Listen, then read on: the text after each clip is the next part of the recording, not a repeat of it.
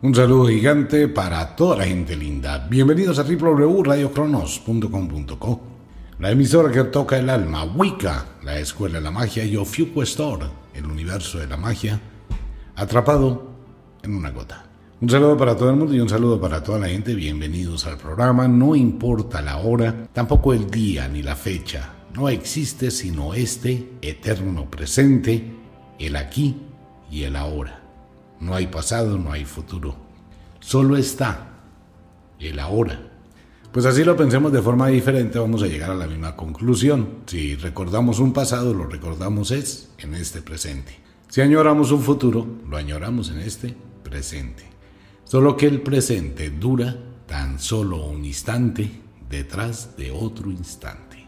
Pues bien, un saludo para toda la gente. Bienvenidos. Entremos a un tema, tema complicadísimo, tema muy difícil tema que divide la mente entre el sí y el no. Cuando una persona se, sale del común denominador, de un concepto tradicional, de algo que ha estado en la mente de todo el mundo durante muchísimos años, pues indudablemente va a generar conflictos, va a generar estadios, va a generar rebeldía, va a generar oposición. Hablar de Dios es entrar en un tema muy individual. ¿Por qué? Porque el concepto Dios es de cada persona.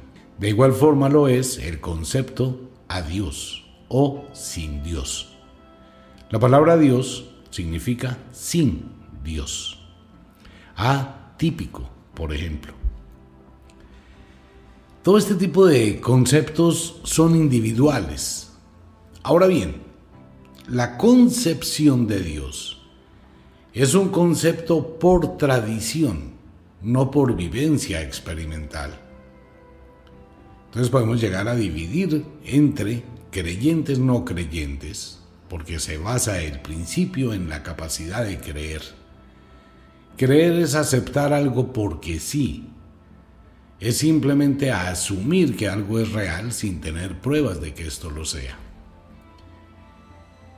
Cuando decimos conocer cuando queremos conocer necesitamos probar ese conocimiento, cuantificar, cualificar que lo que se está afirmando sea comprobable y demostrable, no simplemente por el juego de palabras, ni por la limitación que uno no debe comprender y entramos a abrir la puerta al mundo del misterio. Cuando hablamos de Dios, hablamos de Dios como energía, como entidad, como ser. Entonces empezamos a mirar que en el mundo, en toda la historia del mundo, han existido y existen millones de dioses. Entonces entramos a hablar de mitos, leyendas arcaicas, de seres increíbles, de seres omnipotentes de divinidades, bien sean del mundo del cielo o del inframundo. Y nos vamos siempre al concepto de la libertad. La libertad tiene dos extremos. Uno es constructivo que es bien y otro es destructivo que es el mal. Y empieza la guerra dentro de la concepción de un Dios que lucha contra el mal, el superhéroe que va a luchar contra el mal, aunque hay superhéroes del mal que benefician a todo el mundo, lo cual quiere decir que el mal aporta un bien. Si vamos a hablar de un demonio, para que un demonio tenga seguidores, siendo el demonio supuestamente proyección del mal, ¿qué tiene que hacer el mal para tener seguidores? ¿Hacerle daño a sus seguidores? No, porque nadie va a seguir para que lo dañen. Entonces, ¿qué tiene que hacer el demonio para tener seguidores? Hacer bien. O sea, crearle favores. Vamos a suponer que un grupo de gente empieza a adorar a Belcebú. Y Belcebú les patrocina comida, trabajo, amor, bienestar, fiesta, diversión, felicidad y toda esta serie de cosas que enriquecen el alma. Para los seguidores de Belcebú, Belcebú sería un dios. ¿Malo o bueno? Bueno, porque me está dando cosas. ¿Qué pasa cuando el Dios castiga, limita, condena, ejerce un poder destructivo, que sería un Dios malo? Entonces el juego de palabras Dios-demonio va a depender de lo que cada uno le aporte a sus seguidores o a sus creyentes. Pero ¿realmente existe el uno y el otro? Bien, Dios como tal no existe, el diablo como tal no existe, pero, pero, dentro de la mente de cada persona y dentro de este mundo fantástico, cada persona crea, genera dentro de su mente la concepción de un Dios. Existen millones de dioses, existen miles y miles y miles de mitologías en el mundo. Tenemos la mitología china, que es el folclore lunisolar de la creación de la panspermia, de los hombres llegados del espacio. Tenemos la mitología del, del, Egipto antiguo, tenemos la mitología hindú con miles y miles y miles de dioses y religiones. Tenemos la mitología inca suramericana. Tenemos la cultura de los inuit, también sol, luna. La gran mayoría de mitologías como la, de la del África del oeste, del pueblo yoruba, la mitología clásica, los griegos, los romanos, todo esto, los aztecas también.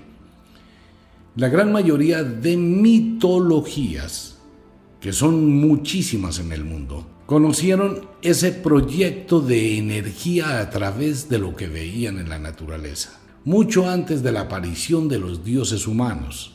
Ellos observaban la luna, el sol, las estrellas, las estaciones, la naturaleza. Por eso la gran mayoría de religiones del mundo, que no tienen un dios hombre, siempre están enfocadas al concepto lunisolar. ¿Qué pasa con esto? Que existieron muchos dioses, todos ellos benévolos, pero con, digamos, ciertas diferencias. Por ejemplo, el dios Zeus. Y Zeus no tenía problema en bajar a la tierra, enamorarse de las mujeres, tener sexo con las mujeres invitar a los hombres a divertirse, no les colocaba limitaciones. Simplemente les colocaba que lo respetaran, que lo recordaran, que lo adoraran y que aplicaran en su vida una sola cosa, vivir y vivir bien. Eran los conceptos de la cultura griega para quienes han estudiado la filosofía griega. Se van a dar cuenta que es un desarrollo del alma, de la lucha como Odiseo, Luche, guerríese la vida, no se dé por vencido. No hay pecado, no hay un castigo. Y el Hades, el Hades era el mundo de los muertos, el inframundo. En los romanos es exactamente igual. En todas las mitologías y religiones diferentes el concepto eh, prevalece similar. Entonces tenemos que dentro de la concepción humana, consideramos un Dios como una entidad de poder fuera de nosotros. Y empezamos a mirar a Dios como algo lejano. ¿A quién le pedimos? Le rezamos, le rogamos, le imploramos, le suplicamos, le decimos y pedimos ayuda. Fuera de nosotros. En el panteísmo, que es la palabra pan, el sinónimo pan, el adjetivo pan, perdón, involucra todo, panteísmo, todo es Dios, Dios es todo. Panamor, todo es amor. Pansexual, tiene atracción sexual por todo. Entonces, ¿qué pasa? Que en el panteísmo, que es la mitología de, del pueblo europeo o Europa del norte muy antigua, de los hiperbóreos, se hablaba del panteísmo como la concepción de que usted es Dios. Todo es Dios. Dios está en todo, todo está en Dios. Que es energía, en el concepto original de energía. Entonces se hablaba que Dios es usted y usted es el creador de su Dios. Claro, en la medida que una persona tiene la convicción del que Dios pepino el dios Pepino tiene unas cualidades eróticas sexuales que ha sido tradición en la cultura hindú en el Tantra sexualidad sagrada. Se adoraba al pepino como símbolo macho, como símbolo fálico, y hay templos para el dios Pepino. Y no es un cuento de erótico o picante. Durante muchos años, el dios Pepino representó la base y la fuerza de la agricultura. Entonces existe ese concepto. El problema de las religiones radica cuando todas las religiones tenían adeptos, mas estos adeptos no eran por la imposición de la fuerza, por la imposición del credo, por la imposición de que usted debía creer en ese Dios y descartar los otros dioses. Los dioses nunca fueron celosos de otros dioses. En todas las culturas, por eso hay que estudiar, leer, investigar cuando uno quiere tener una concepción real de lo que está explicando y de lo que está hablando, no solamente del capricho, del concepto y de la defensa como tal, sin tener pruebas o sin tener argumentos. Los dioses romanos tenían una buena relación con los dioses griegos, que a la postre son los mismos. Los dioses chinos tenían una excelente relación entre los demás dioses del pueblo yoruba o de la cultura japonesa y tenían una serie de competencias intelectuales bien interesantes, como podemos encontrarlo en los libros de Platón. Antiguamente existían muchos dioses, y estos dioses estaban divididos en la vida, los dioses de la luz, y en los dioses de la oscuridad o los dioses del inframundo, que en sí eran los dioses de la naturaleza, para reproducir el alimento, la comida en la agricultura, y todo se da en la siembra, en el inframundo, lo que está debajo de la tierra. Allí nos encontramos con el dios Pan, el primer dios, el dios Pan, el fauno, el dios de la naturaleza que también tiene las llaves de la puerta del inframundo. El dios Pan es un macho cabrío, es mitad hombre, mitad cabra. Es el dios Pan, el fauno. Ustedes vieron la película El laberinto del fauno, una excelente película de España, donde tratan de representar un poquito el concepto del fauno. Ahora, ¿los faunos existen? Sí, hay pruebas que los faunos existen. Igual que hay pruebas que, que existen los reptilianos. Igual que hay pruebas de otro tipo de seres parecidos con los humanos que realmente existen y han coexistido en la Tierra y que pueden pertenecer a otras civilizaciones diferentes a la terrestre. O sea que estamos hablando de seres reales, no estamos hablando de un concepto, de una ilusión. Una persona puede darle vida a algo en su mente. Claro, indudablemente todo el mundo es atraído por un concepto. La presencia de Pazuzu en el mundo fue real. Tenemos las imágenes y lo que dicen las tablas sumerias de cómo estos seres aparecieron en diferentes lugares del mundo sin ir a menospreciar la capacidad humana. Miremos algo bien interesante rápidamente. Nos vamos a remontar un poquito hace unos 35 mil años en el pasado. Hace 35 mil años empezaron a aparecer una serie de genios, hombres exageradamente sabios con un conocimiento muy vasto de geología, cosmología, arquitectura, medicina, agricultura. Piense por un momento en lo siguiente, vamos a transportarnos hace 35 mil años en el pasado. No se hablaba de Dios. Pero de pronto un ser dijo, yo quiero construir una pirámide de 158 metros de alta, 160 metros de ancha, formando un cuadrado gigantesco. Para construir esa pirámide necesitaba muchísima tecnología, arquitectura, conocimiento. Debió contratar muchísima gente, pero toda esa muchísima gente necesitaba un baño, necesitaba baños, necesitaban comida, necesitaban alimento, necesitaban energía y había que cultivarles esa comida. Y cómo ese señor, quien haya sido, logró mantener en generaciones humanas la idea de construir esa pirámide o construir el templo de Angkor Wat allá en el Asia o de construir pirámides colosales en lugares inaccesibles como en Colombia, como en Perú, como en Bolivia, como en Chile. Si estamos hablando de tanto tiempo en el pasado, ¿por qué? Los geólogos dicen, no, las pirámides tienen 3.000, 4.000 años además. No, no existe una forma de medir la antigüedad de las pirámides, no hay una forma humana. La prueba de carbono 14 solamente sirve para cosas orgánicas, no para cosas inorgánicas. Pero cuando los egipcios, hace 3200 años, los egipcios, que son casi los egipcios modernos, llegaron a Egipto, lo que existía en Egipto ya eran ruinas. O sea, ¿qué piensan eso? Hace 3500 años ya eran ruinas. Y la mitad todavía la cantidad de pirámides y la cantidad de construcciones en Egipto están tapadas por el desierto y son muy, muy, muy antiguas.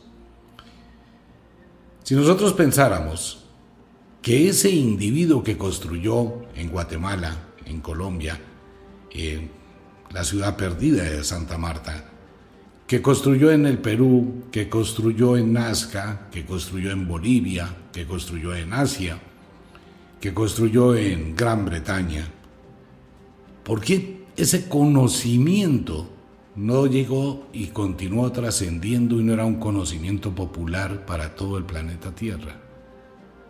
¿Por qué? Porque solamente unos individuos tenían ese conocimiento y no todos. Ahora bien, ¿dónde adquirieron ese conocimiento?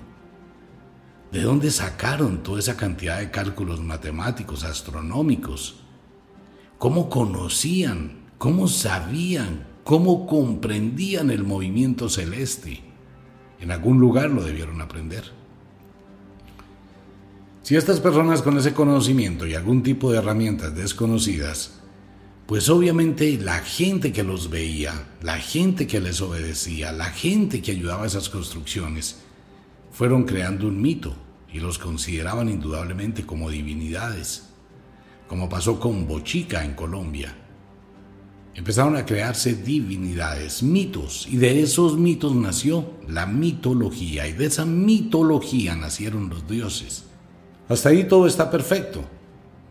Y la concepción humana puede crear de esos dioses, Pazuzu, el dios de los vientos, el dios alado, que fue el que alimentó la tierra de semillas, de frutos, de comida, esa es la misma versión que aparece en la historia inca y en la historia chipcha colombiana de fuera de Chipchacún. Recordemos que Chipchacún en Colombia es uno de los dioses que fue castigado y que lleva el mundo sobre sus hombros y cuando se cansa y se mueve, pues tiembla. Es la misma historia del Atlante heleno Atlas que también lleva el mundo sobre sus hombros. Nadie sabe ni tiene idea por qué en tan distinto tiempo, en el pasado, las dos culturas tenían el mismo concepto. De Chipchacún en Colombia, con el dios Atlas, el Atlante heleno. Nadie lo sabe. Pero también existe en Colombia una representación de Pazuzu. Se le llamaba el príncipe de la Iraca. El príncipe de la Iraca era un ser volador que cogió semillas y fue regando semillas sobre la tierra, y fue poblando la tierra de todo tipo de semillas, del maíz, de las habas, fue poblando la tierra de frutos, de flores, es el mismo Pazuzu, que también aparece en Irlanda, también aparece en África, también aparece en el pueblo sumerio, también aparece en Babilonia, también aparece en el pueblo griego. De allí nacen los mitos y la mitología. El dios Pan posteriormente se transforma en el demonio. El macho cabrío que todos conocemos y que lo hemos visto en Baphomet. Baphomet posteriormente se convierte en la representación de la filosofía del satanismo. Aclaro, filosofía, no un ser. El satanismo es una filosofía, es la antítesis de la religión. Si la religión le dice a usted hay que perdonar a los enemigos, el satanismo le dice por qué hay que perdonar al que violó a mi hija, el que me violó, el que violó a mi esposa, el que violó a mi esposo. ¿Por qué tengo que ponerle la, la otra mejilla al que me da un golpe? ¿Por qué? Eso es el satanismo, la filosofía de la antítesis de la tesis de la religión. La religión le dice usted no puede ser rico porque debe ser pobre para entrar al reino de los cielos. El satanismo le dice cuál es la razón por la cual usted tenga que ser infeliz. luche por estar bien, porque en el otro mundo no tiene condena. La religión dice que si usted se muere, lo van a juzgar. El satanismo le dice, más allá de la muerte no hay juicios para la libertad del alma, sino lo que perdura es un conocimiento vivido, conoce, experimenta, practica. Es la diferencia entre el satanismo y la concepción religiosa. Ok. Todo eso estaba muy bien hasta que los israelitas, descendientes de las doce tribus de Jacob, recordemos que Jacob peleó con Dios en el Génesis de la Biblia. El Génesis es la copia del libro de la religión sumeria. Pero Jacob pelea y tiene las doce tribus y le dice a Dios, vamos a salir de acá. Después de que Dios pelea cuerpo a cuerpo con él, le dice a partir de, tu, de hoy tu nombre no será Jacob, será Israel. Y se fueron al sitio donde hay miel, leche, comida, Egipto. Allí es cuando llegan los egipcios y donde esos egipcios antiguos, cuando ellos llegaron a Egipto, ya Egipto era ruinas. Entonces llegan, están allí y es cuando viene la historia ficticia de Moisés, tomando en cuenta que la historia de Moisés, la historia que nos cuentan del pobrecito niño que nació, fue colocado en un carrizal, fue enviado por las aguas del río, más abajo las lavanderas del reino lo recogieron, salvado de las aguas, lo llevaron donde su papá, el papá, el rey, dijo, bueno, recogido de las aguas, se lo entregó a la misma mamá y le dijo, toma y críalo. Sí, amigo mío, esa es la historia que dice la Biblia, pero la Biblia es una Biblia mentirosa, totalmente mentirosa. Los exegetas que escribieron la Biblia la basaron esa historia en la historia hindú de la princesa Kunti. Busquen en internet, por favor, la historia de la princesa Kunti, que es muchísimo más antigua que la historia de Moisés. ¿Qué es la historia de la princesa Kunti? La princesa Kunti era una niña, muy joven, que se enamoró del dios Sol. El dios Sol se enamoró también de ella y tuvo sexo con la niña. La niña quedó embarazada y sentía miedo y estaba asustada porque su padre la iba a condenar por tener sexo antes del matrimonio y siendo una niña. El dios Sol le dijo, no te preocupes, yo cuidaré de tu hijo. Entonces cuando la niña parió, el dios Sol le dijo, vas a cogerlo, vas a hacer una canastita, vas a colocarle asfalto y brea, y el día del agua tranquila la vas a colocar en el río el río va a llevar el niño a donde están las lavanderas de tu padre. La chica fue y le dijo, Señor Sol, protege lo que no le pase nada. El Sol le dijo, te lo prometo. Entonces, la niña princesa Kunti, la hija del rey, colocó al niño del niño en la canastita y el río se la llevó. Las lavanderas que lavaban en el río, ay, miren, milagro, un niño en una canasta, no sé qué, sí sé cuándo, y era un niño muy lindo porque era el hijo del sol. Entonces se lo llevaron al rey y le dijeron, Señor, encontramos este niño que fue regalo de las aguas. Y Dios, el rey dijo, ok, lo vamos a cuidar. Entonces la niña fue y le dijo, Padre, déjeme, yo lo crío. La niña que es la mamá, no la princesa Kunti. Y el rey le dijo, ok, hija, críalo. Entonces la niña empezó a criar a su propio hijo. La misma historia de Moisés, pero la de Moisés es muy reciente la de la princesa Kunti ya era muy antigua y fue una copia. Entonces eh, Moisés llegó y liberó al pueblo de Egipto. ¿De qué lo liberó? De la esclavitud. No existía esclavitud en Egipto. No la había. Ellos eran libres. El faraón, ahí fue donde se creó el libro. El libro de los muertos, el libro egipcio de los muertos, que era un negocio. Y luego en Egipto se crea el concepto entre el faraón y Moisés se crea un concepto, porque Moisés le cuenta la leyenda de todo lo que pasó en el Éxodo, de todo lo que se vivió, y que tenían que volver a la tierra prometida. Entonces que él iba a liberar al pueblo de Israel de los esclavitud de Egipto, no existe eso, eso es un arreglo allí. Entonces es cuando se van a ir para el Éxodo, ¿no? Total, de los 40 años. Entonces Moisés saca al pueblo de Egipto, pero dejan algo. Que solo existe un Dios verdadero, que es el Dios de la Biblia, en cualquiera de las interpretaciones bíblicas.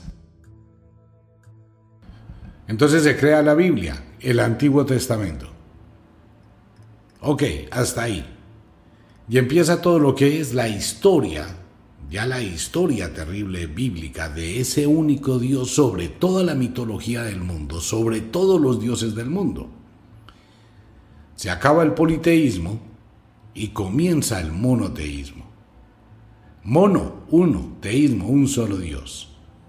Entonces de ahí en adelante se crea un conflicto totalmente complejo de creencias donde ese único Dios o esa religión que iba a mandar sobre las demás tenía que destruir a los demás dioses que eran sus enemigos. Empezó el monoteísmo.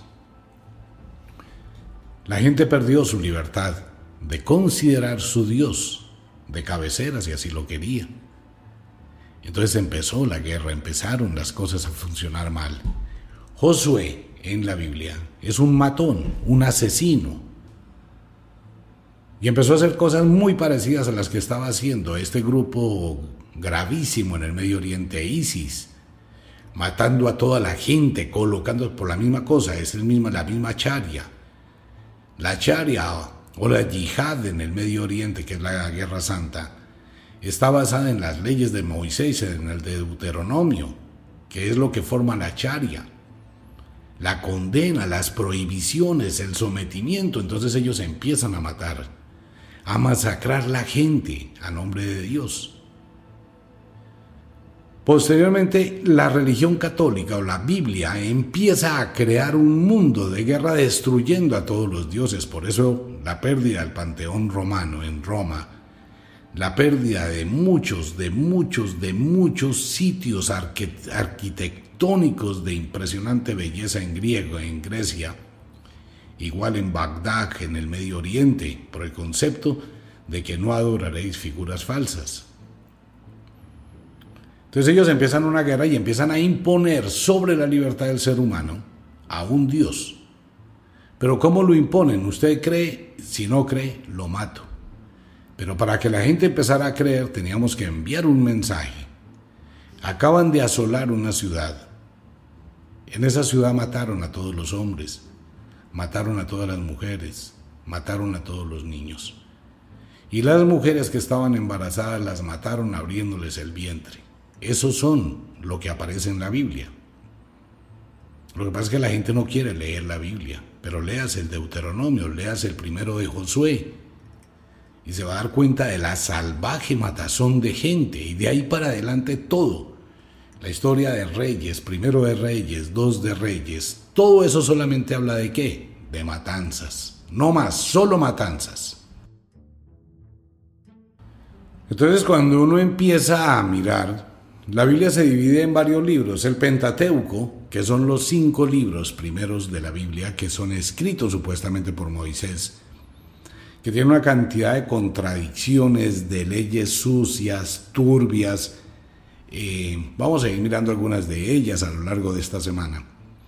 En este Pentateuco está el libro de Génesis, el Éxodo, que es todo ese camino, el Levítico, Números y el Deuteronomio. Son toda una cantidad de leyes salvajes que se llaman la charia que empiezan, todo esto empieza a controlar o a imponer el concepto de un Dios. El monoteísmo. Luego siguen los libros históricos que es Josué con sus grandes matanzas, igual jueces, Ruth, que es otra cantidad de matanzas, la cosa más tenaz.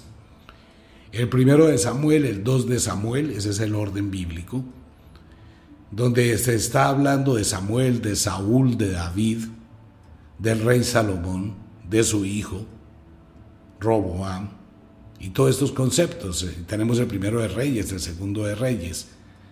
Tenemos crónicas, tenemos Esdras, Nehemías, Esther. Si usted lee cualquiera de esos apartes, va a encontrar unas situaciones supremamente terribles que son para imponer el miedo y el terror de Jehová. Luego vienen los libros que se consideran poéticos o de lavado de cerebro, que son escritos no por Dios, sino por el concepto humano para imponer el credo, como es el libro de Job, la paciencia de Job, el hombre que acepta todo, el hombre que acepta todo, la guerra entre Dios y el diablo para probar a un hombre. Luego vienen los salmos y los proverbios, que no son de Dios, sino de David. El libro del Eclesiastés y el Cantares. Y ya después vienen todos los libros que son de una cantidad de guerras, donde se habla muchísimo del fenómeno ovni, como la destrucción del mundo por Oseas. Todo lo que habla Oseas en el libro es lo que se copió el Apocalipsis del libro de Oseas. Igual que en Joel, donde vienen las plagas que van a destruir al mundo. Allí también están los libros de Malaquías, de Zacarías, están los libros de Ezequiel, de todo lo que hay en los profetas. Y de los libros de los profetas, como Isaías, Jeremías, Lamentaciones, es de donde se saca la historia de Jesús. Si usted mira y puede comprobarlo, si usted observa la historia del nacimiento de Sansón, pues se va a dar cuenta que es la misma historia del nacimiento de Jesús. Igualitica, copiada, calcada. Si usted mira la visita que llegó a tener Jehová con Ana, la cual em, se embarazó de Dios y tuvo cinco hijos, y ella hace una oración a Dios, se va a dar cuenta que es la misma historia de María, la madre de Jesús. Por eso le dicen a madre, a María, que María es la hija de Ana, cuando eso fue dos cosas en el tiempo de forma impresionante. ¿Por qué? Porque fue un arreglo. Se crea el monoteísmo para tener la propiedad de todo el Mediterráneo, de todo lo que es el comercio del Mediterráneo. Se crean las cruzadas, se crea todo esto para tener el dominio del mundo. En el año 1492 los evangelios o los evangélicos se vienen para Sudamérica e imponen esa religión. Matan a todos los indígenas, matan a todos los indios y no creen en Dios. Igual cuando empieza toda la esclavitud, los afrodescendientes que no querían creer en Dios, pues lo mataban. De ahí nace la santería, el sincretismo de la religión y el, pues, la religión yoruba, lucumí. Pues en los años empieza a crecer todo ese concepto de un solo Dios. Ah, ok, pero ahí empieza la primera división. Esa división nace en Roma. ¿Por qué? Porque los romanos que habían estado atacando a todos los pueblos de Europa en las grandes guerras romanas, no querían perder la hegemonía y el control del Mediterráneo, porque también ellos estaban allí. Por eso es el problema hoy de Siria. Siria es el único país que tiene una salida al mar de todo el Medio Oriente, es lo que muy poca gente sabe. La pelea que hay en Siria hoy en día es porque es el único país que tiene salida al mar Mediterráneo.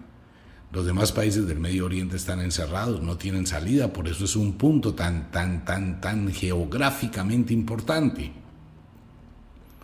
Y por eso ese problema del Medio Oriente viene desde hace dos mil años atrás, que es la yihad o la Guerra Santa.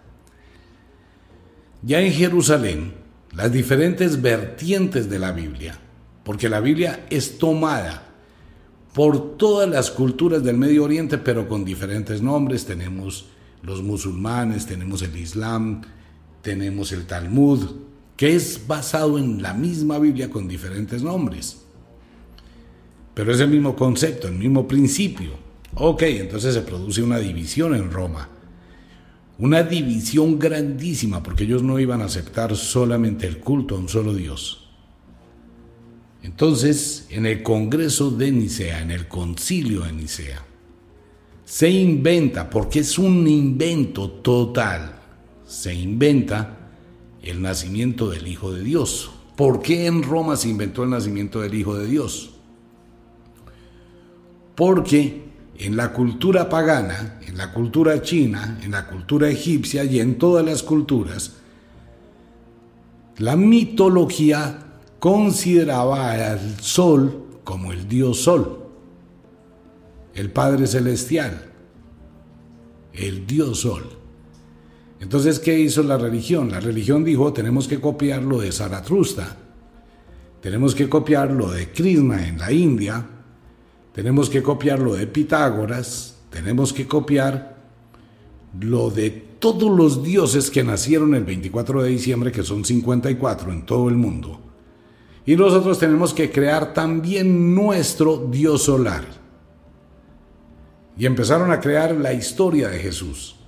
El Cristo, que nace el 24 de diciembre, en el solsticio del invierno, exactamente cuando nacen todos los dioses de una virgen y se inventan la historia. ¿Y qué hacen para inventarse la historia? Copian del Antiguo Testamento y colocan, se inventan, crean el Nuevo Testamento, que es una farsa de los mil diablos, todo el Nuevo Testamento.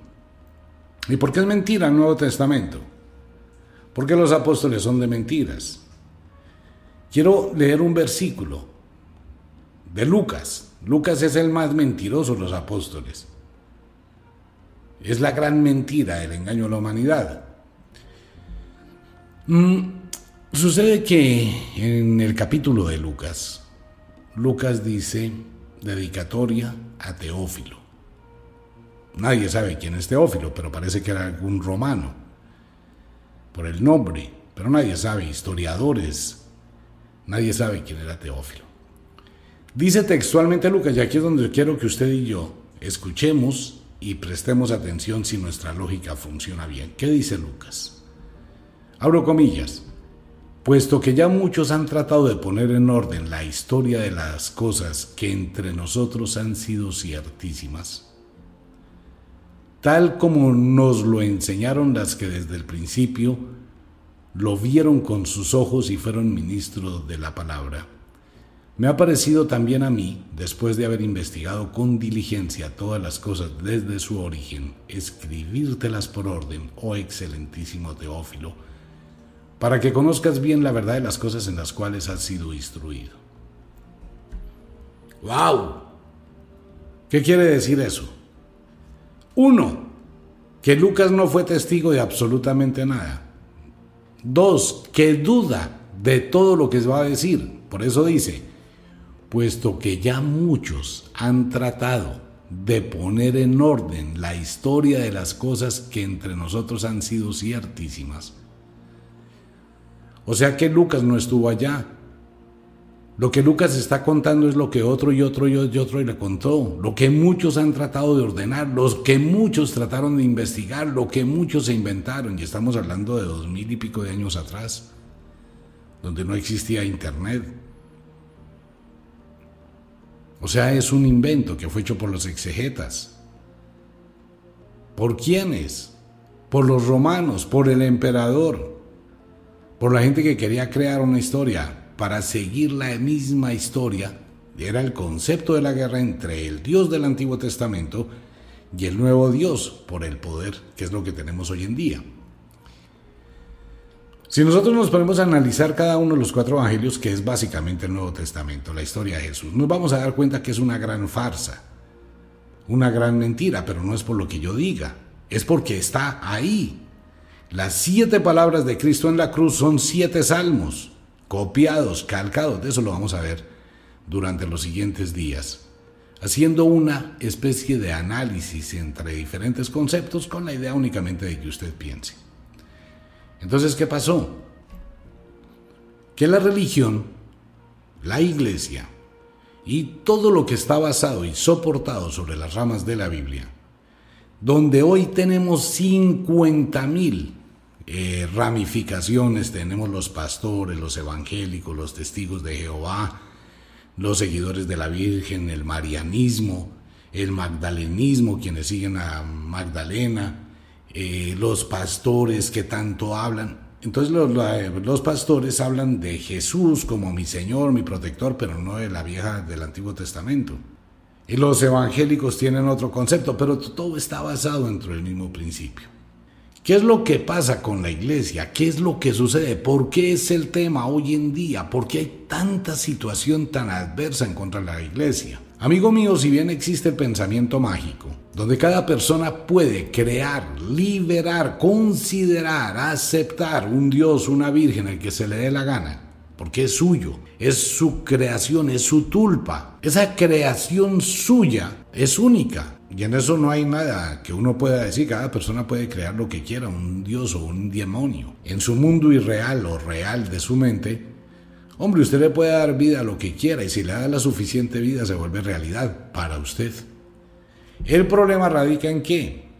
En que es la única religión en todo el planeta Tierra, en cualquiera de sus representaciones, de sus figuras o de sus ramas, que se ha impuesto sobre el concepto de la libertad de los demás seres humanos a través de la muerte, de la violencia, de la desgracia, de la desdicha.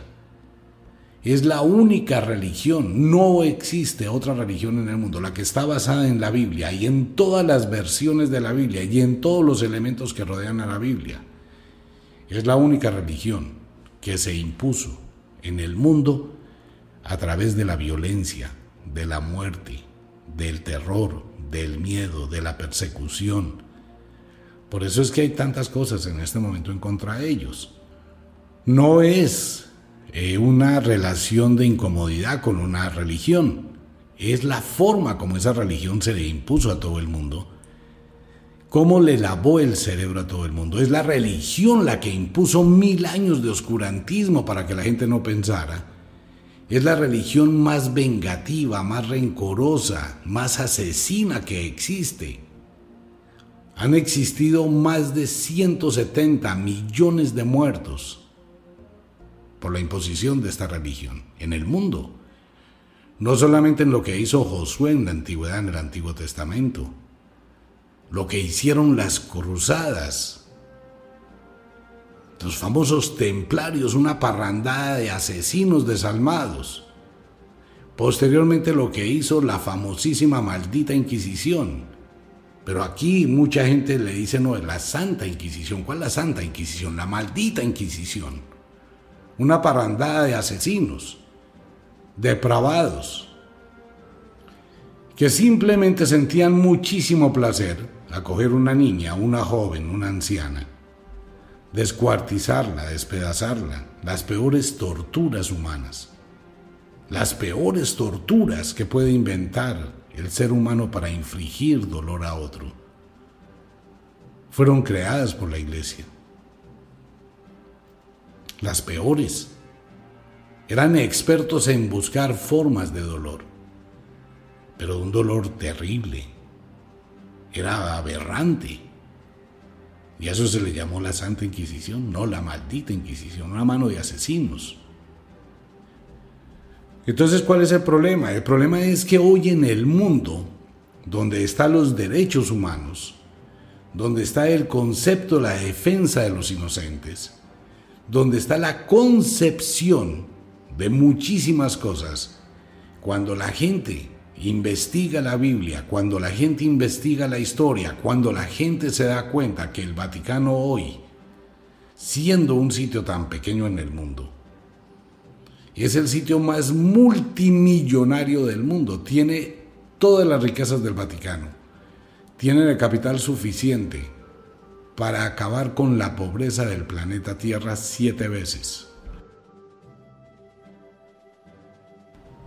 Y hoy por hoy, ¿qué empezó a pasar? Lo acabamos de ver en las noticias. 10 curas, 15 curas, 20 curas, echados de la iglesia por pedofilia, por violación de niños, por lavado de dinero, por malos manejos, por violación, por eh, abuso de la gente, no solamente en Estados Unidos, en Boston, en diferentes estados de Estados Unidos, en Colombia acaban de sacar a 19 curas.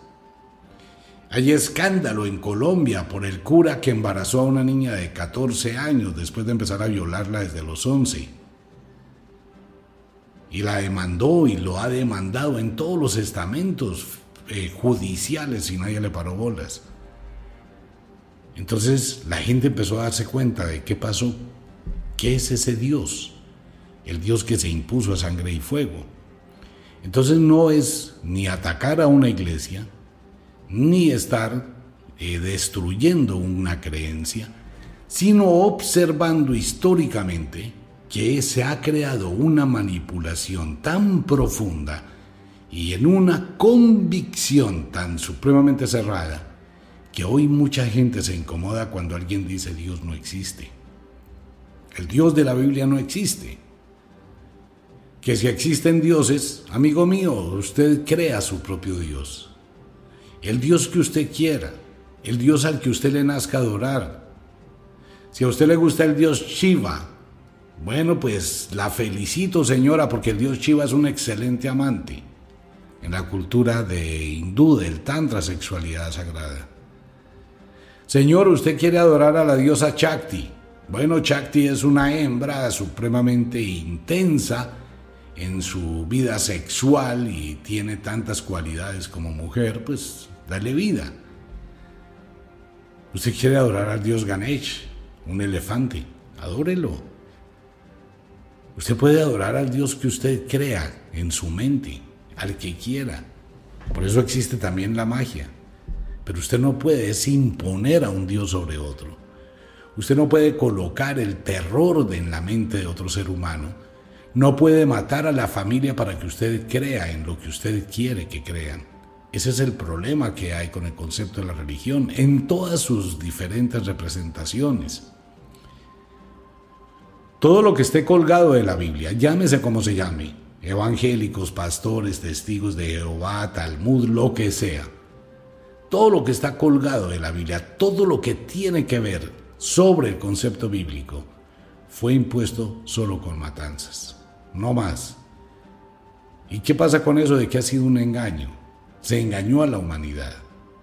Se le impuso, obviamente, por el miedo y el terror. Se trató de ocultar la realidad durante mil años de oscurantismo. Es que la iglesia nunca ha hecho nada bueno, ni lo está haciendo ahora en los momentos más difíciles de la humanidad. Cuando se presenta una pandemia en el mundo, un contagio, cuando hay una situación tan difícil en todo el planeta, la iglesia volteó la espalda. El pobre papa, anciano, envejecido, enfermo, es el único que salió a decir, no, pues yo tengo que dar una misa online, por televisión, por YouTube. ¿Y qué pasó con todos los párrocos? ¿Y qué pasó con todos los curas? ¿Y qué pasó si ellos son dueños de clínicas, de colegios, de hoteles, de sitios de residencia, de muchísimos lujos. ¿Qué pasó con el amor que pregonan? ¿Qué pasó con esa igualdad entre los pobres? ¿Qué pasó con el concepto de su Jesús que fue y le molestó lo que hacían en el templo? Mi templo no es morada de rateros, ladrones, dijo Jesús según la parábola. Y y dijo, no hay que darle al César lo que es del César y a Dios lo que es de Dios. Bueno, pero es que aquí la iglesia no le ha dado nada a sus feligreses, que son los que han mantenido la iglesia. ¿Dónde está la iglesia? Diciéndole a sus feligreses, vengan a la parroquia porque les voy a dar un mercado.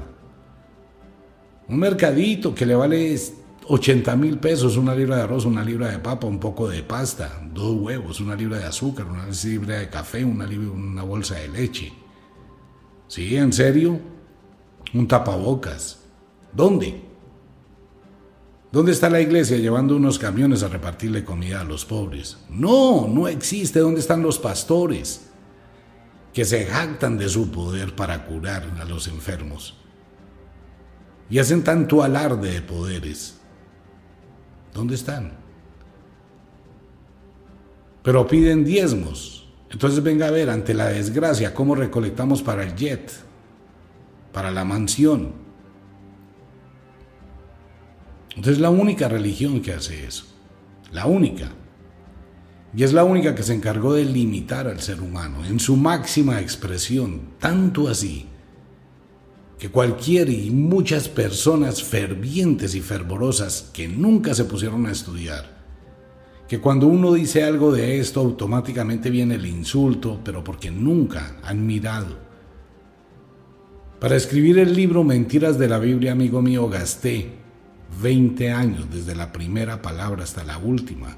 Eso gasté escribiendo ese libro, Mentiras de la Biblia. Es un libro de casi mil páginas que involucra la Biblia, el Mahabharata de la India, el Chan Chan y el libro del Popol Vuh donde se muestra de dónde salió cada una de las parábolas, cada una de las historias. No es algo. Cuando uno habla de este tema, es porque debió estudiar muchísimo. Pero mucha gente a la que uno le dice, venga, ¿usted ha leído la Biblia? Sí, yo leí la Biblia. ¿Qué leyó? No, pues las parábolas y los salmos, que es donde abren la página ahí en las casas. ¿Y para qué abre, abre esa página en eso? No, para traer la buena suerte. Ah, bueno, es que la Biblia no da buena suerte. O tener un Cristo colgado en la cruz es una contradicción, ¿no?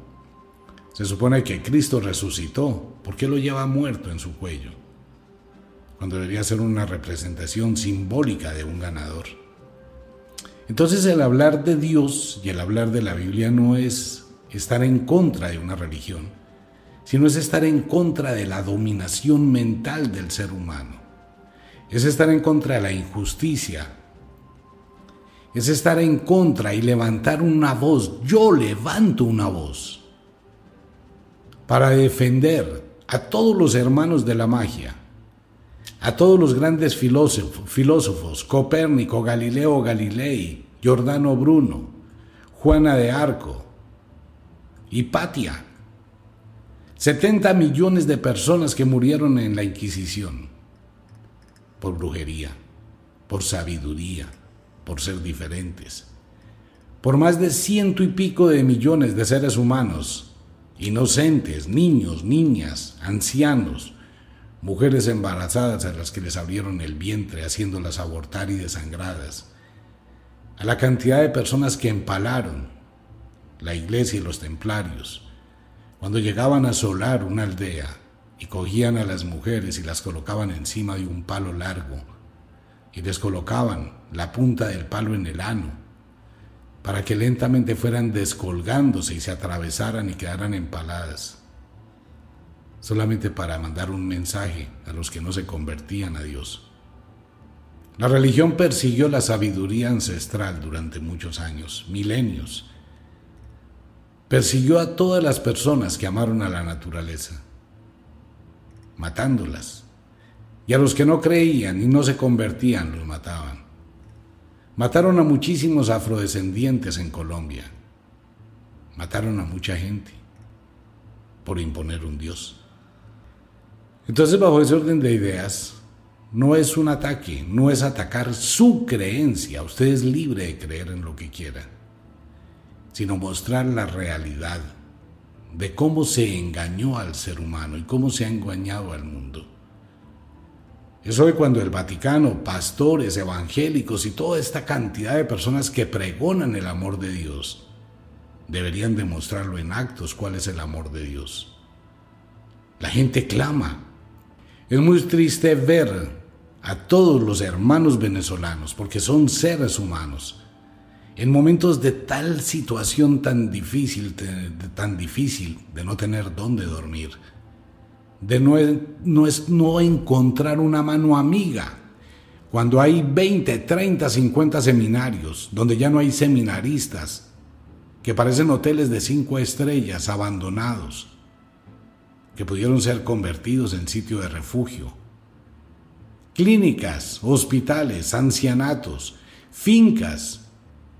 Pero no existe, amigo mío, un tapabocas. No existe más que ore, rece, pídale a Dios que Dios lo va a curar. Y cuando haga la oración, dele el link al siguiente espacio y aquí tiene todas las formas por las cuales usted puede donar el diezmo.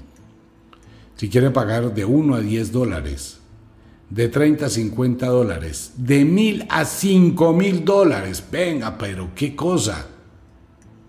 Me pone a orar, me pone a rezar, me pone a arrodillarme, me pone a darme látigo, me pone a rezar el yo pecador, que es la peor oración que existe en el mundo, donde me digo a mí mismo que soy un miserable.